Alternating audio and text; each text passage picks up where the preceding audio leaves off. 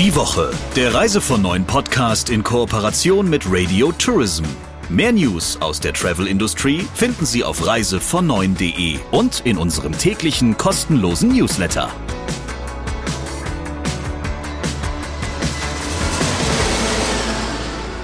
Jetzt sind wir tatsächlich in der ersten Adventsausgabe und darüber freuen wir uns. Hier warten auf Sie der Chefredakteur von Reise von Neuen, Christian Schmicke. Und Sabrina Gander, die Chefin von Radio Tourism. Wie viele Lebkuchen und Plätzchen hast du schon gefuttert? Du meinst heute oder überhaupt? Du kannst dir also nicht mehr zählen, Christian. Wenn es um überhaupt geht, dann kann ich die tatsächlich nicht mehr zählen. Zumal, wenn das passiert, die Gefahr auch groß ist, dass das so irgendwie nebenbei läuft. Ich merke schon, wir werden aber darüber jetzt nicht mehr weiter reden und das eruieren, sondern Hm, lieber lieber, nicht. darüber, lieber darüber, lieber Nikolaus, ähm, wen du als Talk der Woche hast und welchen Gast du sozusagen eingeladen hast. Und warum bitte? Wir widmen uns heute mal dem Thema Flusskreuzfahrten. Ich glaube, das haben wir in diesem Podcast noch überhaupt gar nicht getan. Und da hat die Schweizer Skilla AG vor rund fünf Jahren einen eigenen Veranstalter gegründet, der eben Flusskreuzfahrten mit den Schiffen von Skilla anbietet. Und er will damit ein internationales Publikum erreichen, will hochwertige Angebote machen. Das tut er auch seit einigen Jahren. Und ich habe mich mit der Chefin des Unternehmens, Andrea Kruse, darüber unterhalten, was in den vergangenen Jahren erreicht worden ist und wo die Reise noch so hingehen soll. Dann hören wir mal rein. Hier kommt der Talk der Woche. Hallo Andrea. Ja, schönen guten Morgen und äh, vielen Dank für die Einladung. Das Unternehmen, das du führst, Viva Cruises, wurde ja vor fünf Jahren als Veranstaltermarke der Schweizer Silla GmbH gegründet. Warum bedurfte es eigentlich damals noch einer weiteren Flusskreuzfahrtmarke? Ja, also äh, wir haben ja am letzten Wochenende unser fünfjähriges Jubiläum oder unseren fünfjährigen Geburtstag gefeiert. Und ähm, ja, im Endeffekt ist das so ein bisschen auch eine Geschichte von äh, Arno Reitzmar, weil er ähm, schon vor, vor Jahren eigentlich die Idee hatte, Mensch, ich möchte schon irgendwie einen eigenen Veranstalter haben, wo man einfach Mhm. auch mal Dinge ausprobieren kann. Äh, gar nicht, um den anderen irgendwie, die bei Skilla chartern, in die Quere zu kommen, sondern einfach auch mal zu gucken, was können wir ausprobieren, was läuft nachher gut, was können wir dann für die anderen Partner adaptieren. Ähm, oder was können wir dann eben auch machen, um einfach Saisonzeiten zu verlängern? Wie ich immer so ein bisschen sage, diese, diese tote Zeit, diese Off-Season, wenn man so im November oder eben auch Januar, Februar, März, wo es auch draußen grau ist und so weiter, da hatte sich ja seinerzeit auch noch keiner wirklich groß dran getraut. Mhm. Und im Endeffekt waren das dann wieder, ja, das waren Wünsche, das waren Visionen und äh, dann sind wir 2017, Arno und ich, ins Gespräch gekommen. Und ich bin immer sehr, sehr offen äh, für äh, neue Dinge. Ich muss auch sagen, ich habe wirklich äh, sehr früh mein Herz für die Flusskreuzfahrt gefunden und ich habe immer gesagt, es wird sehr stiefmütterlich behandelt. Es ist nicht nur, ich möchte niemandem zu nahe treten, für das ältere Klientel, sondern man sieht so viel, da können auch Jüngere und das ist nicht miefig, das ist nicht verstaubt, sondern im Endeffekt ist das total toll. Ja, und äh, to make a long story short, dann sind wir äh, da eben zusammengekommen und äh, ja, dann nahm das Ganze seinen Lauf. Äh, da haben wir natürlich mit einer ähm, weißen Seite eigentlich angefangen, weil es gab gar nichts. Es gab ja noch Mhm. nicht mal den Namen Viva Cruises. Ähm, und zu Anfang war wirklich auch die Intention, wir äh, kümmern uns nur um die Off-Season, also alles, was fernab der Hochsaison ist. Dann haben wir aber sehr, sehr schnell gesehen, Mensch, ähm, wir hatten dann hier und da auch noch so ein paar Lücken bei Skilla. Dann nehmen wir mal hier und da noch ein paar Termine in der Hochsaison. Naja, und wie das dann ja eben im Leben so ist, äh, schneller als einem lieb ist, waren wir dann bei unserem ersten Schiffchen, bei der Viva Tiara, haben die komplett renoviert. Und ähm, ja, und dann sollte es ja im März 2020 losgehen. Wir waren alle sehr gespannt. Ja, und dann kam der Lockdown. Und dann hat sich ja für uns alle erstmal die Welt geändert. Na klar, da hattet ihr wahrscheinlich auch viel Zeit zum Nachdenken, ne? Da hatten wir dann viel Zeit wieder zum Nachdenken, wobei da sind wir dann auch sehr, sehr schnell sehr aktiv geworden, weil in den Jahren 2021, auch mit dem Lockdown, war eben auch Skilla in Kombination mit Viva, waren wir wirklich die Ersten, die dann auch gefahren sind. Da haben wir natürlich auch sehr schnell, wie man dann sagt, die äh, Schiffe aufgestartet. Das geht natürlich eben auch gut, weil wir da von der Infrastruktur, wir sind da sehr flexibel aufgestellt. Ähm, wir können da sehr, sehr schnell schalten, was natürlich dann eben auch für die Crew toll war, für viele Gäste. Wir sind da natürlich nur innerhalb Deutschlands gefahren, aber die Gäste wollten ja raus. Die Menschen wollten ja wieder irgendwie mal das Gefühl haben, ich bin in einem Restaurant, ich habe einen Service. Ähm, es ist nicht alles nur immer Lockdown, Lockdown. Und ähm, ja, ich glaube, das war auch der positive Startschuss für Viva, weil wir in den Zeiten wirklich für die Kunden erreichbar waren. Wir haben ja in dem Sinne kein ausgelagertes Callcenter, sondern mhm. hier sitzen wirklich die Menschen, äh, die jeden Tag auch mit dem Viva-Produkt zu tun haben. Das Charmante ist, wir haben nur zehn Minuten vom Büro zu unserem Steiger unten, wo die Schiffchen liegen. Wir haben ganz, ganz engen Kontakt. Alle haben diese Produktliebe, was mir auch persönlich sehr wichtig ist. Und ich glaube einfach, das haben die Partner und die Gäste einfach ge gespürt, dass wir da sind und dass das nicht nur so eine Nummer ist und man da irgendwie, ich sag mal, so abgefertigt wird. Du hast es eben erwähnt, Skilla lebt ja ansonsten davon, die Schiffe an andere zu verschartern. Richtig. So, und dann kam der Gedanke, wir machen jetzt einen eigenen Veranstalter. Da steckt sicher Saisonalitätsgedanke hinter und ähnliches. Aber was macht ihr denn anders als die noch länger etablierten Player im Markt? Ja, ich glaube, unser großes Plus ist, dass wir nicht nur, wie man so schön sagt, dedicated zu einem Markt sind. Wir haben ja von Anfang an, als wir Viva gegründet haben, war ja klar, Viva soll eine internationale Marke werden. Mhm. Und ich glaube auch, ähm, wenn du dich mal umschaust in der Branche, es gibt verhältnismäßig wenige Mitbewerber, die wirklich ähm, sich als internationale Brand bezeichnen können. Äh, ich würde sagen, aktuell fällt mir nur Dr. Lüftner äh, mit Amadeus ein, aber ansonsten gibt es niemanden, der ähm, wirklich so ja, so fokussiert international unterwegs mhm. ist. Ich glaube, dass das auch wirklich unser Erfolgserlebnis und auch unser Erfolgsrezept aktuell ist. Ähm, dadurch, äh, dass wir verschiedene Märkte haben, wir sind in Europa jetzt mittlerweile sehr, sehr gut aufgestellt. Ähm, das heißt, wir sind kein rein deutsches Produkt. Ich muss auch sagen, wenn wir, glaube ich, nur in einem Markt unterwegs wären, und das ist jetzt eigentlich auch egal welcher, äh, glaube ich, könnten wir teilweise auch diese, diese Preistransparenz, die Preisstabilität, die wir auch haben, weil wir sind halt auch jemand, der ähm, äh, keine Dumpingpreise macht. Ich weiß nicht, ob wir das dann unter den Umständen auch so machen mhm. können. Aber dadurch, dass wir verschiedene ähm, ja, Füße, Beine haben, auf denen wir stehen, äh, sieht die Geschichte natürlich ganz anders aus, Gott sei Dank auch. Und ähm, da sind wir halt in dieser glücklichen Lage, äh, dass wir das nicht machen müssen und ich mich ehrlich gesagt auch sehr weigere, das äh, tun zu wollen. Mhm. Wie ist denn im Schnitt der Nationalitätenmix auf euren Schiffen? Das wäre die erste Frage. Und die Frage, die sich daran anschließt, lautet natürlich, steuert ihr das sehr konkret oder sagt ihr, et kütt wie et kütt? Äh, sowohl als auch. Man muss auch sagen, wenn man natürlich anfängt, und ich sage manchmal immer noch, sind wir eigentlich in so einer äh, Start-up-Funktion, weil äh, klar, es sind jetzt fünf Jahre, aber wir hatten alle zweieinhalb Jahre quasi Unterbrechung mehr oder weniger dazwischen, die auch nicht so ganz ins mhm. Gewicht fallen. Ähm, ja, zu Anfang, jetzt haben wir wirklich gesagt, wie es kommt, nehmen wir. Äh, jetzt sind wir aber schon, dass wir wirklich sehen können, auch für 24, äh, wir sind jetzt auch schon anteilig draußen eben mit äh, 25 für die internationalen Partner. Dort sehen wir äh, eben teilweise, wie sich das jetzt clustert. Also um da vielleicht mal einen Ausschnitt zu geben, wir sind sehr, sehr stark in dem skandinavischen Markt vertreten und sprich in allen vier Ländern dort oben. Äh, dann natürlich Belgien, Luxemburg, wo wir auch in jedem Land ein eigenes Büro haben. Ähm, klar, äh, Deutschland macht immer noch das äh, aktuell 50 Prozent eben aus, aber die anderen 50 Prozent gehen wirklich äh, schon in die internationalen Märkte rein. Mhm. Ähm, wir wissen alle, ähm, wer die Taufpatin der Viva 2 ist. Ähm, unsere israelischen Freunde, die teilen oder die bringen natürlich auch einen sehr großen Teil äh, ähm, Marktanteil mit sich. Äh, die Situation aktuell ist natürlich etwas anders. Wir sind jetzt seit anderthalb Jahren ungefähr, dass wir in den USA jetzt auch anfangen, was zu etablieren. Und wir merken jetzt, dass es wirklich erste Früchte trägt. Also auch da bekommen wir äh, Gäste, was sich auch schon ganz stark für 2024 rauskristallisiert. Ähm, ja, dann aber auch Türkei, Spanien ist extrem wachsend bei uns, um das jetzt mal so zu äh, skizzieren. Und das Schöne ist ja eben dadurch, dass unsere Crew ja auch sehr international ist und äh, wir haben jetzt mittlerweile manchmal drei, vier Nationalitäten an Bord. Mhm. Und ähm, ich finde es immer noch bemerkenswert, ähm, draußen mag sich die ganze Welt prügeln, an Bord die Menschen verstehen sich, es ist total egal, wo man herkommt, sie haben einfach eine schöne Zeit und das freut mich immer, dass wir das mit Viva auch so gestalten können. Aber das ist ja tatsächlich ein sehr, sehr internationaler Gästemix, den ihr ja. da habt. Finde ich interessant, weil das Klischee ist dann eigentlich so, naja, du hast, du hast Deutsche an Bord, du hast noch ein paar Briten dabei und dann kommen vielleicht noch ein paar US-Amerikaner oder Kanadier dazu.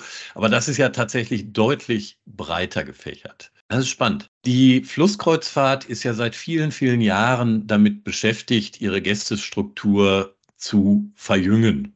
Ne? Oder sie versucht es. Und das ist alles kein neues Phänomen. Schon vor vielen Jahren hat ein großer Marktplayer ähm, versucht, das als die moderne Städtereise anzubieten. Und äh, meinem Eindruck nach ist das nur in Maßen bislang geglückt. Wie weit, sind, wie weit seid ihr da? Ja, also ich bin da schon sehr, sehr äh, stolz drauf, was unser äh, Altersdurchschnitt angeht. Da sind wir bei äh, 60,8.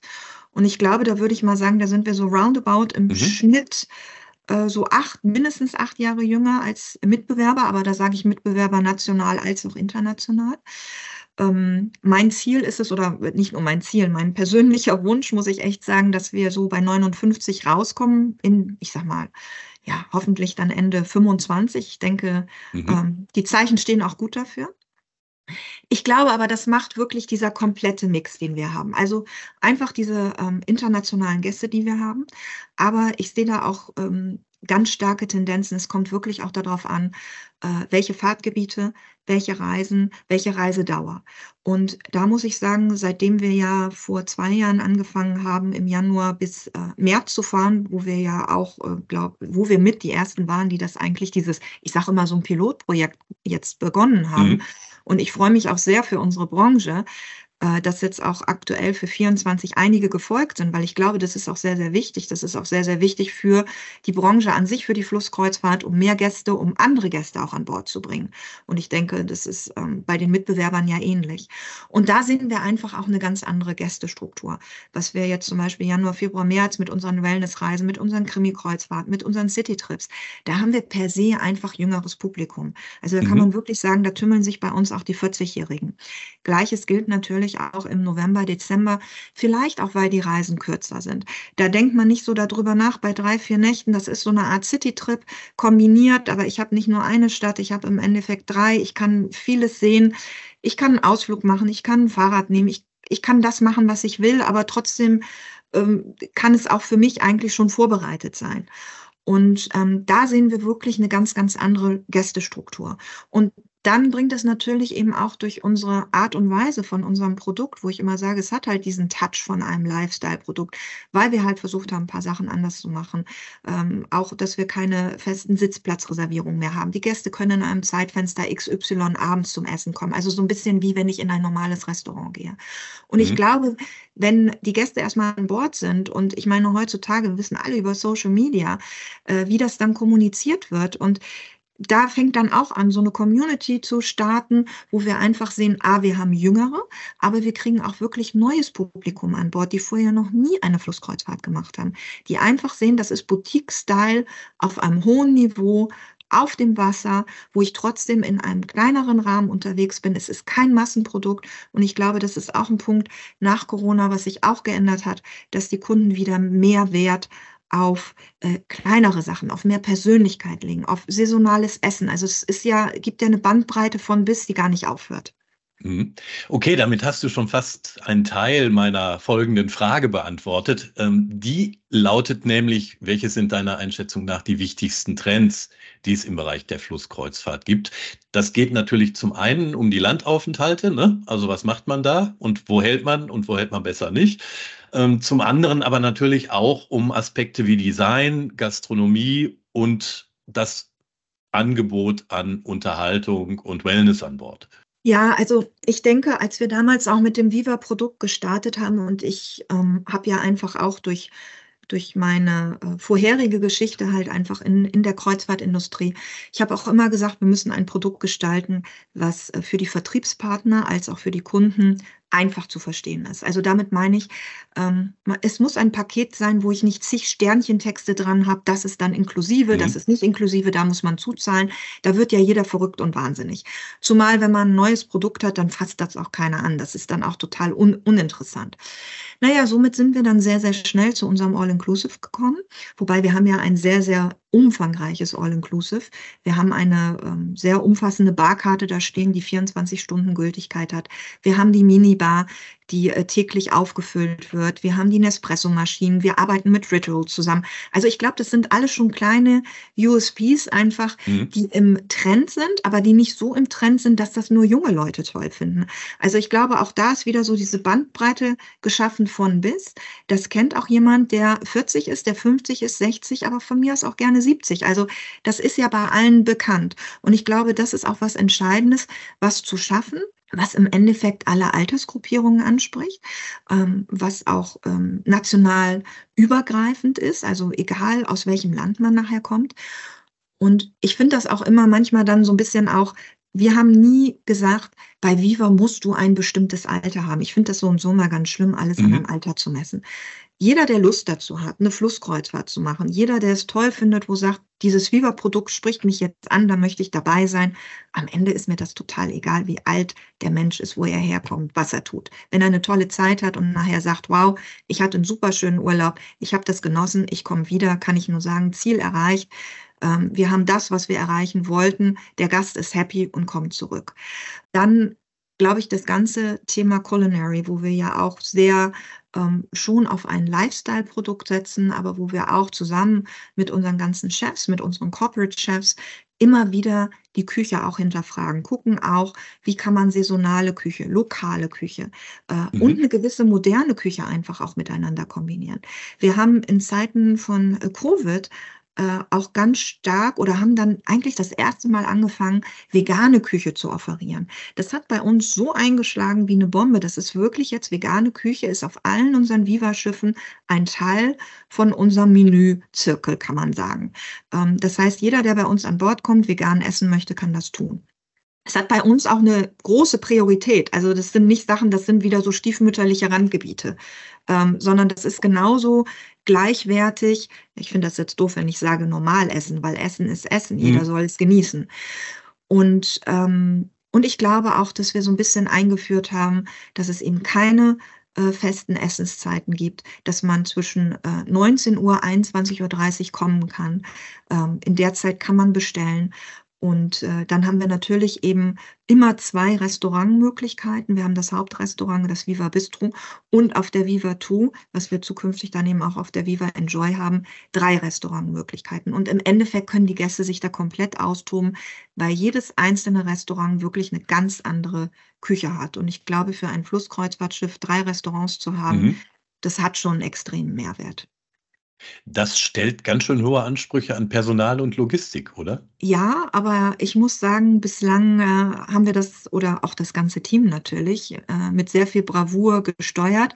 Man muss ja auch dazu sagen, äh, wenn wir dann schauen, da hat Skilla natürlich, wir haben eben äh, Skilla dieses Jahr auch 50 Jahre feiern dürfen. Ich glaube, mit 50 Jahren hat man auch eine gewisse Grunderfahrung, Gott sei Dank. Mhm. Ich könnte mir auch niemanden Besseres vorstellen, wo ich für Viva unsere Schiffe herbekomme und unsere Crew.